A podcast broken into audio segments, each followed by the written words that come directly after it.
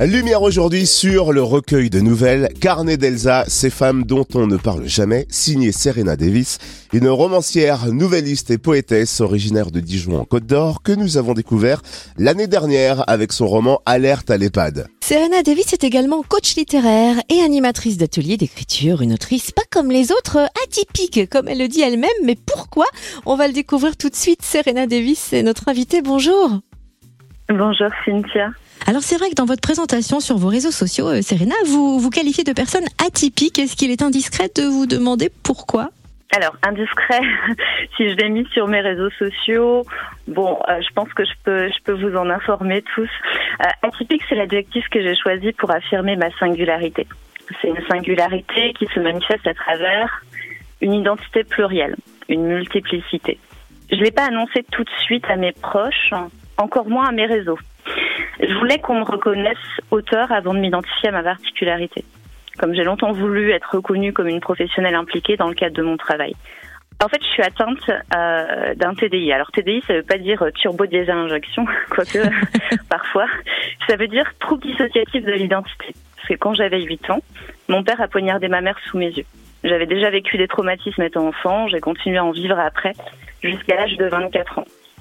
Et après le drame, l'enfant que j'étais a voulu recréer un univers sécurisé, un rôle, euh, un super-héros adapté à chaque situation. C'est grâce à cette stratégie élaborée par l'enfant que j'ai pu avancer. La psyché humaine a des capacités euh, qui sont insoupçonnées. Donc mon cerveau a pris l'habitude de s'adapter de cette façon. Dans mes livres, euh, je livre la vision du monde, ma vision du monde, avec des héros atypiques justement, qui assument d'être eux-mêmes singulièrement. c'est aussi une, ou plutôt ce sont aussi plusieurs voix qui s'élèvent pour mettre en avant des parcours résilients que le jugement et la discrimination renforcent dans leur capacité d'agir contre les préjugés. Merci en tout cas de nous parler à cœur ouvert. Est-ce que vous pouvez à présent nous présenter votre recueil de nouvelles Carnet d'Elsa? Pourquoi avoir choisi cette forme littéraire? Alors c'est une question très intéressante. Euh, les Carnets d'Elsa, c'est avant tout une collection. C'est un projet et un projet qui est porté par mon alter Elsa, la plus mystérieuse et la plus sensible. C'est la gardienne de mes traumatismes. C'est un projet qui vise à parler des femmes, de toutes les femmes. Les premiers carnets, dont le titre véritable est Ces femmes dont on ne parle jamais, c'est l'histoire de dix femmes qui nous ouvrent la porte de leur intimité pour dévoiler, à travers des tranches de vie, les traumatismes qui les ont poussées dans ces abîmes. Donc c'est dix femmes en quête d'identité on parle de sujets, euh, sujets lourds, hein, puisqu'on parle de drame familial, on parle de drogue, de violence conjugale, d'inceste, de viol, de prostitution. Mais pour autant, la nouvelle politique m'a semblé être la forme la plus adaptée, parce qu'Elsa, dans tout ça, ça reste une femme, et ça peut être n'importe quelle femme, et n'importe quelle femme peut se retrouver à travers Elsa. Ces histoires, elles sont inspirées d'histoires vraies, parce que euh, c'est la première fois que j'en parle. Dans ce premier volet, ce sont mes traumatismes que je dévoile c'est euh, encore un pas vers un projet plus large, mon projet Ophélie, qui est l'histoire de mon TDI.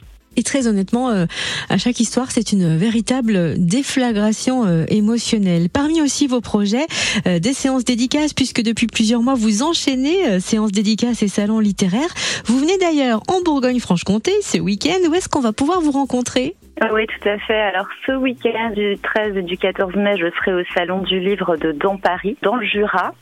Euh, j'ai également d'autres dédicaces qui sont prévues. En fait, je dédicace tous les week-ends. Donc, euh, je vais dédicacer prochainement à Hénin, je vais dédicacer à Cholet, à Bondeville et les lecteurs peuvent retrouver toutes mes séances, euh, tout mon planning sur mon site internet euh, www.serenadevis.fr. Et votre plume étant toujours en ébullition, vous avez de nouveaux ouvrages en préparation, notamment un nouveau roman coécrit avec votre maman, Mary White. Est-ce que vous pouvez nous en dire un petit peu plus? Oui, alors je vais en toucher quelques mots parce qu'on a mis le point final euh, justement du roman il y a quelques jours. Euh, le titre, je l'ai même pas encore dévoilé à mes lecteurs, donc je vais le faire pour la première fois en exclusivité à la radio. C'est Un ruban jaune dans les cheveux. C'est un roman magnifique qu'on va sortir avec euh, ma maman Marie.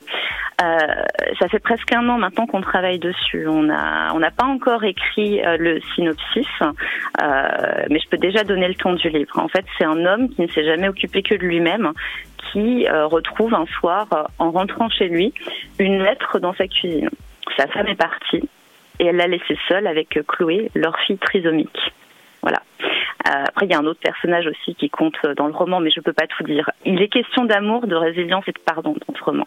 En fait, je le qualifierais de romance philosophique. Pour l'écrire, j'ai étudié en autodidacte la scénarisation et je me suis inspirée de, mes cours de psychologie et de mes, de mes ressources philosophiques. Merci en tout cas Serena Davis pour toutes ces précisions. Alors vous l'avez dit tout à l'heure, mais je veux bien que vous nous rappeliez où suivre votre actualité littéraire. Bien sûr, avec plaisir. Alors déjà, je suis très présente sur Instagram et sur Facebook, donc n'hésitez pas à, aller me solliciter, euh, voir ce que je fais. Et sinon, euh, la plupart des informations sont retranscrites sur le site internet www.serenadavis.fr. Et on peut vous rencontrer donc ce week-end sur le salon Textébule à dans Paris. Merci Serena Davis d'avoir été notre invitée. Avec grand plaisir, Cynthia. Merci beaucoup à tous pour votre attention, votre écoute.